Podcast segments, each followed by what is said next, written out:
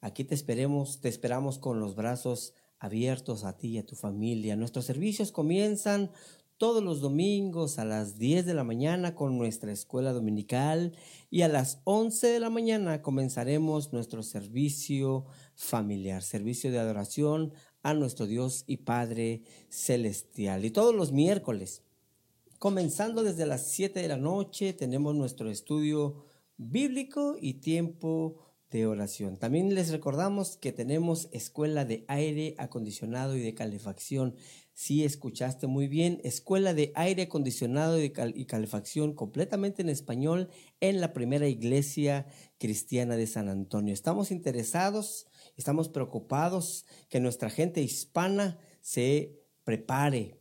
Si tienes alguna pregunta o comentario, puedes llamarnos al 210 784-6641. Una vez más, número telefónico 210-784-6641. O también puedes escribirnos al correo electrónico un nuevo comienzo punto radio arroba gmail.com. Bien, vamos a comenzar con nuestro programa. En esta ocasión vamos a hacer un paréntesis a nuestra serie que hemos venido trayendo de Sinfonía para el Alma porque hoy quiero hablar de un tema que muchos ya no hablan y por lo tanto la gran mayoría desconoce. Me refiero a la historia y a las raíces de la iglesia. Y tomaré como base Génesis capítulo 12, verso 3. Dios, quien habló directamente a su pueblo, dijo, bendeciré a los que te bendijeren y a los que te maldijeren, maldeciré. Y serán benditas en ti todas las familias de la tierra.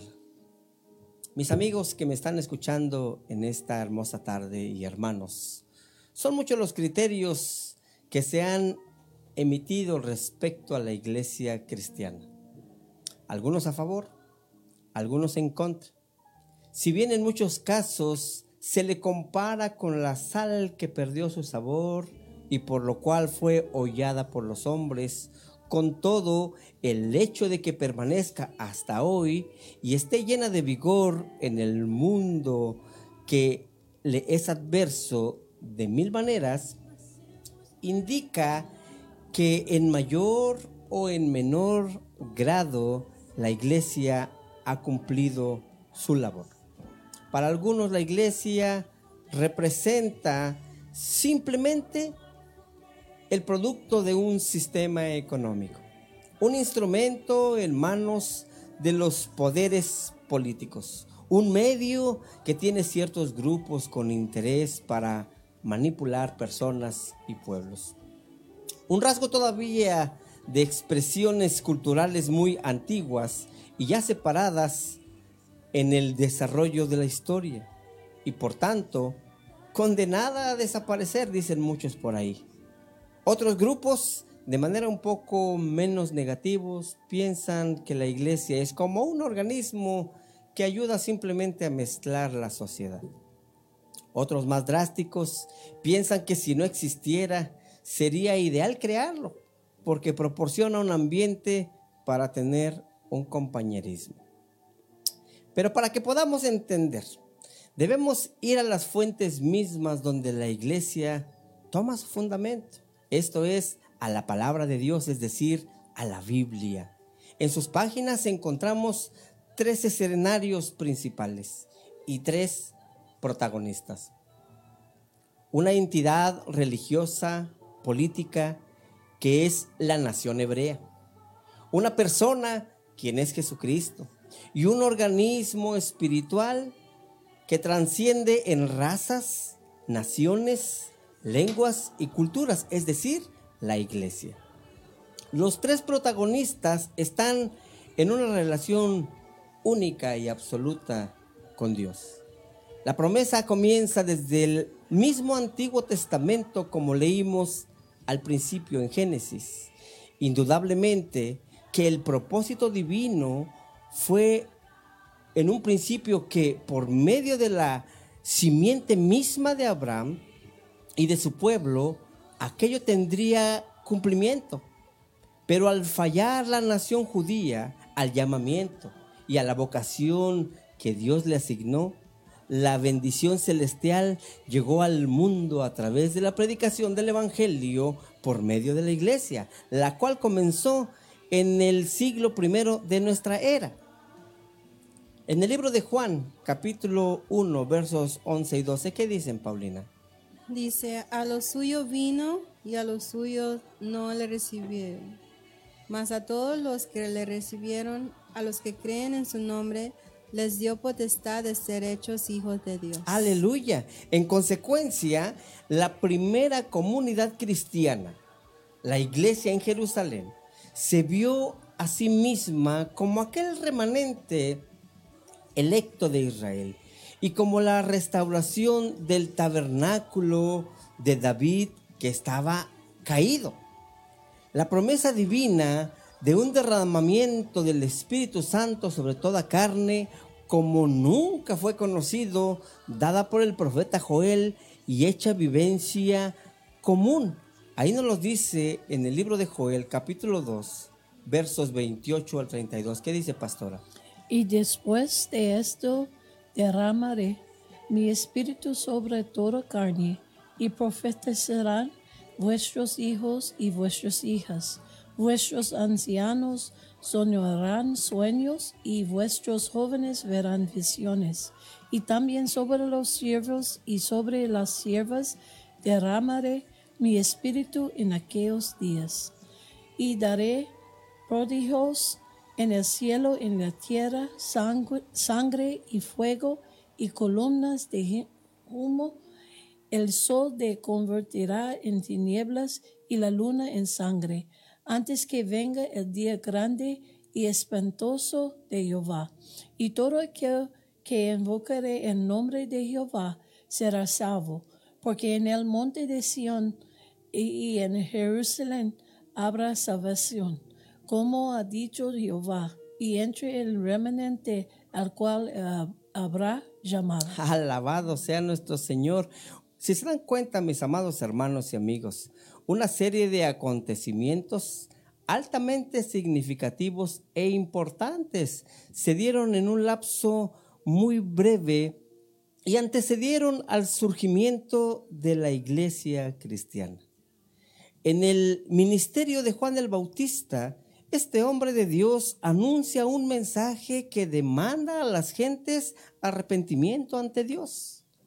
Todo ello debido a que preparaba el camino al que habría de bautizar con el Espíritu Santo y con fuego. Así nos lo dice Mateo capítulo 3, 1 al 12. Dice, en aquellos días vino Juan el Bautista predicando en el desierto de Judea y diciendo, arrepentíos porque el reino de los cielos se ha acercado. Pues este es aquel de quien habló el profeta Isaías cuando dijo, voz que clama en el desierto, preparad el camino del Señor, enderezad sus sendas.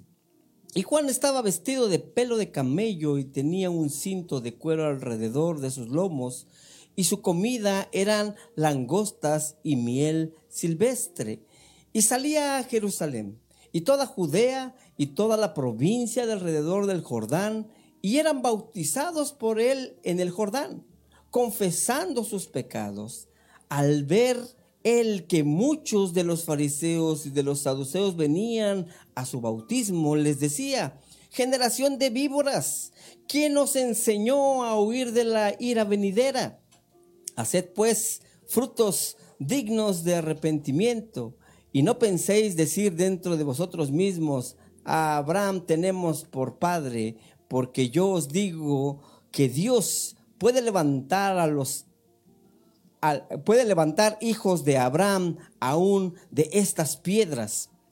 Y ya también le echa esta puesta la raíz de los árboles. Por tanto, todo árbol que no da buen fruto es cortado y echado al fuego.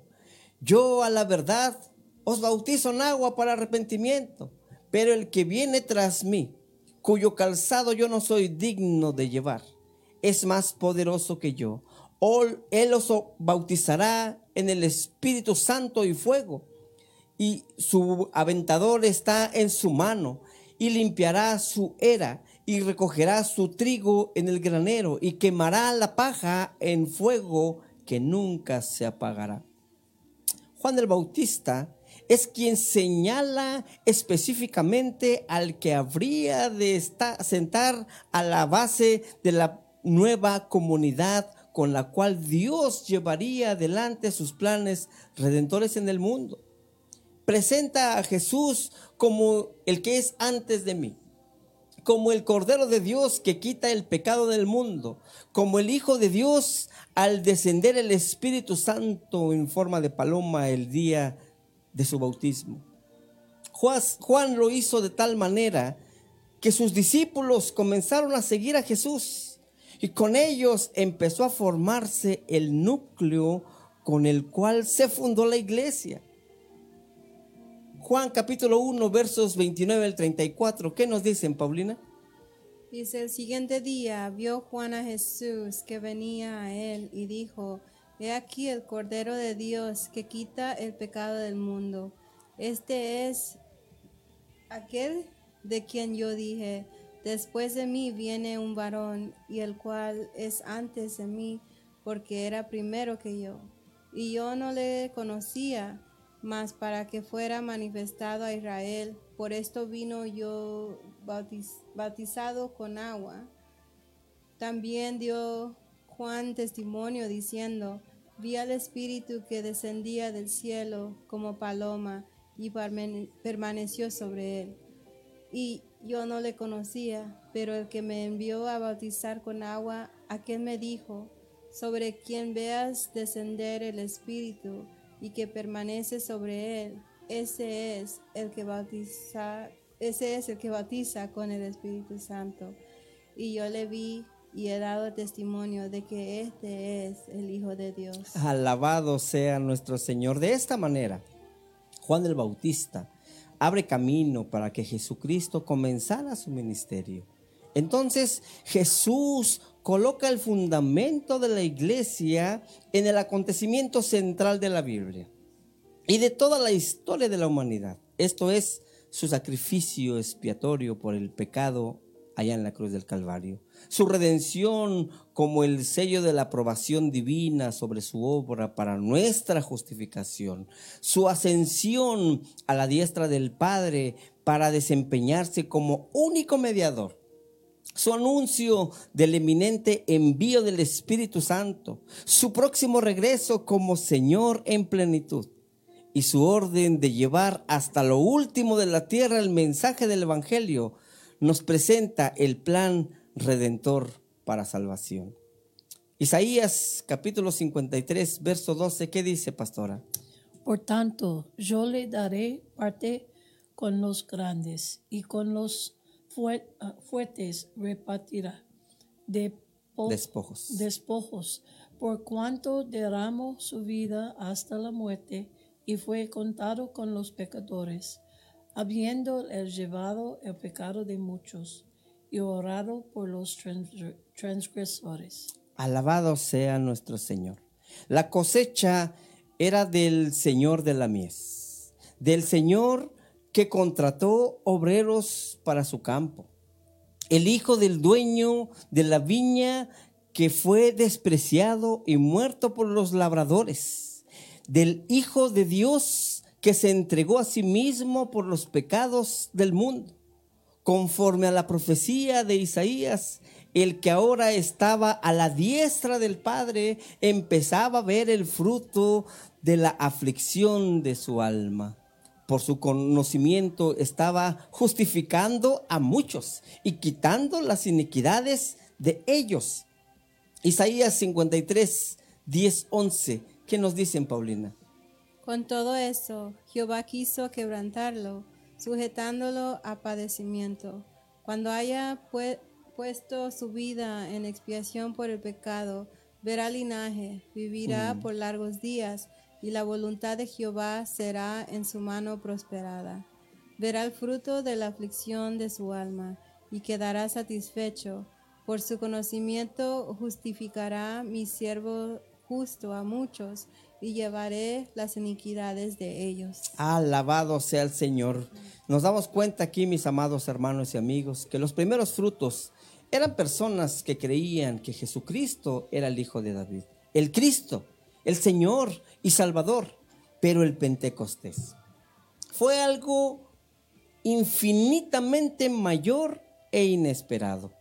Lo que trajo no fue solo la experiencia de las lenguas de fuego y la ágil comunicación de la fe como lo vivieron los 120 y muchos más, sino que recibieron un nuevo corazón y un nuevo espíritu.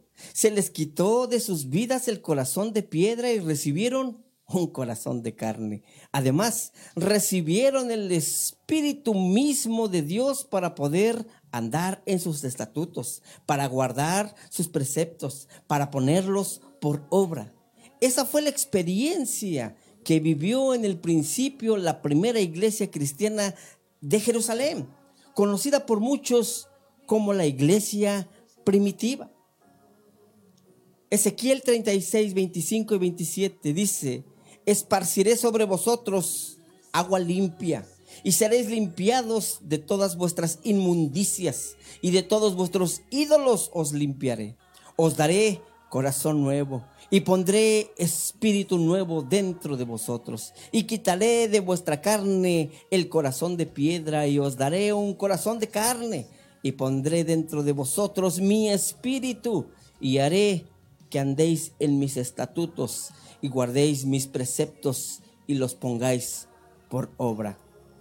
Pentecostés, en este sentido, no es simplemente un día del calendario religioso común, sino una fecha extraordinaria en la cual Dios, en la persona de su Santo Espíritu, viene en forma permanente a las personas que acatan el llamado de Dios en Cristo Jesús.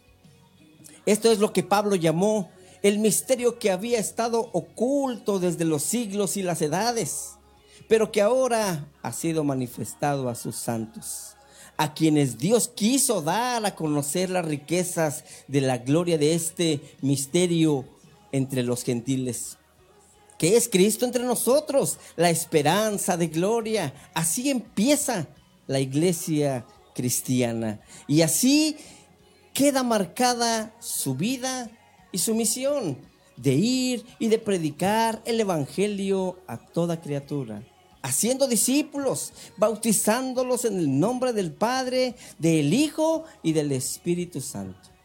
Este es el origen verdadero de la iglesia. Este es el origen que muchos han querido hacer a un lado y poner filosofías humanas. Estamos en los tiempos en los cuales a lo bueno se le llama malo y a lo malo se le llama bueno, donde es muy común ver incluso las abominaciones delante de nuestro Dios dentro de las iglesias. Y ahí quiero hablar de manera directa. No me importa que me censuren en un futuro. En cuestión del matrimonio, institución creada por nuestro Dios entre un hombre y una mujer. No hay ningún otro matrimonio aprobado por nuestro Dios. No es hombre con hombre ni es mujer con mujer. Es varón y hembra. Quienes somos llamados a predicar el evangelio santo de nuestro Dios son somos quienes continuamos ese precepto divino de nuestro Señor. Y si quieres conocer cuál es el fundamento de la iglesia, bueno, te esperamos el día de mañana en el 1501 de la calle Guadalupe Street, en el servicio familiar que comienza a las 11 de la mañana, ya que este será el mensaje que daré, si Dios me lo permite, si Dios me concede la vida, el fundamento de la iglesia. Paulina, pastora, algo que tenga que comentar, que quieran comentar. Bienvenido, pastor. Lo extrañamos. Aleluya. Andábamos fuera del país, pero gracias al Señor ya me permitió regresar. Y bueno, estamos aquí dando la batalla como tenemos que hacerla, siguiendo eh, los preceptos, los principios que Dios nos ha puesto. No tenemos que inventar ningún evangelio nuevo. Eso ya está en la escritura y nosotros solamente tenemos que transmitirlo como es pastora. Ah, bueno, eh, quiero invitar a todas las personas, todo el pueblo para celebrar junto con nosotros el nuevo 9 de octubre, porque este, este es nuestro 123 aniversario de esta iglesia, primera iglesia cristiana de San Antonio, un nuevo comienzo. Amén. Y quiero también hacer una cosa diferente. Eh, también Día de las Naciones en el mismo tiempo. Entonces, Aleluya. eh, explico más, Pastor. Vamos a, vamos a tener ese día, gracias pastora por recordármelo, el día 9 de octubre vamos a tener una gran celebración en la primera iglesia cristiana de San Antonio. Estaremos celebrando, como bien lo mencionó mi amada esposa, el 123 aniversario, se dice fácil, pero para que lo haya eh, llegado a vivir esta iglesia pasaron muchas cosas. El- la travesía fue mucho, muy difícil, ha sido mucho, muy difícil. Pero si Dios es con nosotros, ¿quién contra nosotros? Dice la Amén. escritura. Y vamos a estar celebrando, vamos a estar de manteles largos, vamos a estar celebrando ese 123 aniversario y ese mismo día estaremos celebrando el Día de las Naciones. Todas las naciones son bienvenidas a nuestra amada congregación. Si quieres unirte a nosotros, vamos a tener después de nuestro servicio eh, comida donde estaremos trayendo platillos de las diferentes nacionalidades que tenemos en nuestra congregación, como son de Venezuela, de Cuba, Puerto Rico, de México, de. Honduras, del Salvador, así es que de Hawái, de todo eh, eh, el, el continente podemos eh, eh, recibirles con los brazos Y abiertos. músicos Y tenemos unos invitados especiales, Amén. el grupo Unánimes de Corpus Christi vienen a estar con nosotros en esa enorme celebración que tenemos del 123 aniversario Unánimes. Si no los has escuchado, vete a YouTube y busca grupo Unánimes de Corpus Christi. Son unos hermanos que verdaderamente tienen un ministerio tremendo, un ministerio que ha levantado adoradores, no músicos, adoradores. Aleluya. Y eso es lo que estamos buscando, adorar al que vive y vive para siempre. ¿Algún otro comentario, Paulinita? No, es todo. Todos invitados.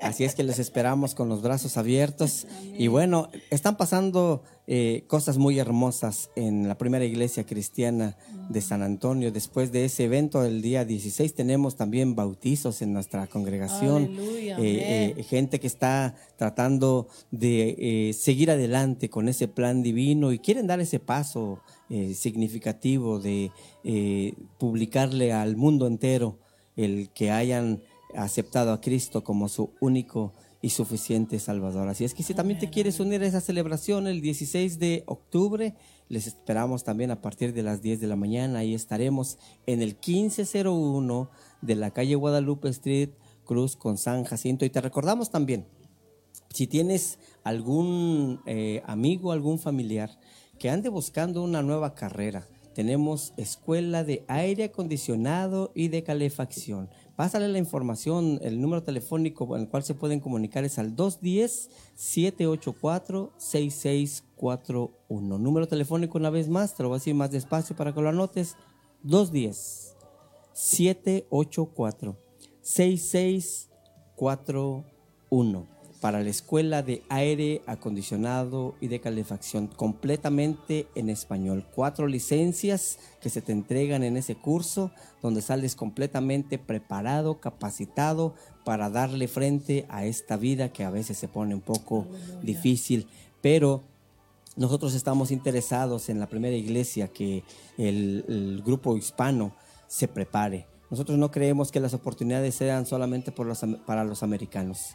Es para todo mundo si estamos eh, dispuestos a invertir un poquito de tiempo para nosotros. Amén. Quiero darle gracias a Dios y quiero darle un gracias por esta iglesia, Centro Nuevo Vida en Juárez, Sí, México, sí. para recibir a mi esposo. En Gracias, gracias mis llega. amados eh, pastores Amén. Salvador y Soraya. Amén, Reciban un fuerte saludo y un fuerte abrazo desde San Antonio, Texas hasta Ciudad Juárez, en aquella hermosa misión, mi- eh, Centro Nueva vida. Que el Señor les bendiga y bueno, les esperamos en la próxima edición, el próximo sábado a las 2 de la tarde.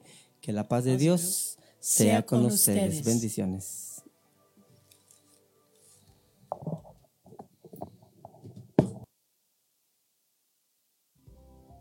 Primera Iglesia Cristiana de San Antonio, un nuevo comienzo. Y sus pastores, Rafael y Daniela Pérez, presentaron su programa Un nuevo comienzo. Nuevo comienzo. Si desea asistir al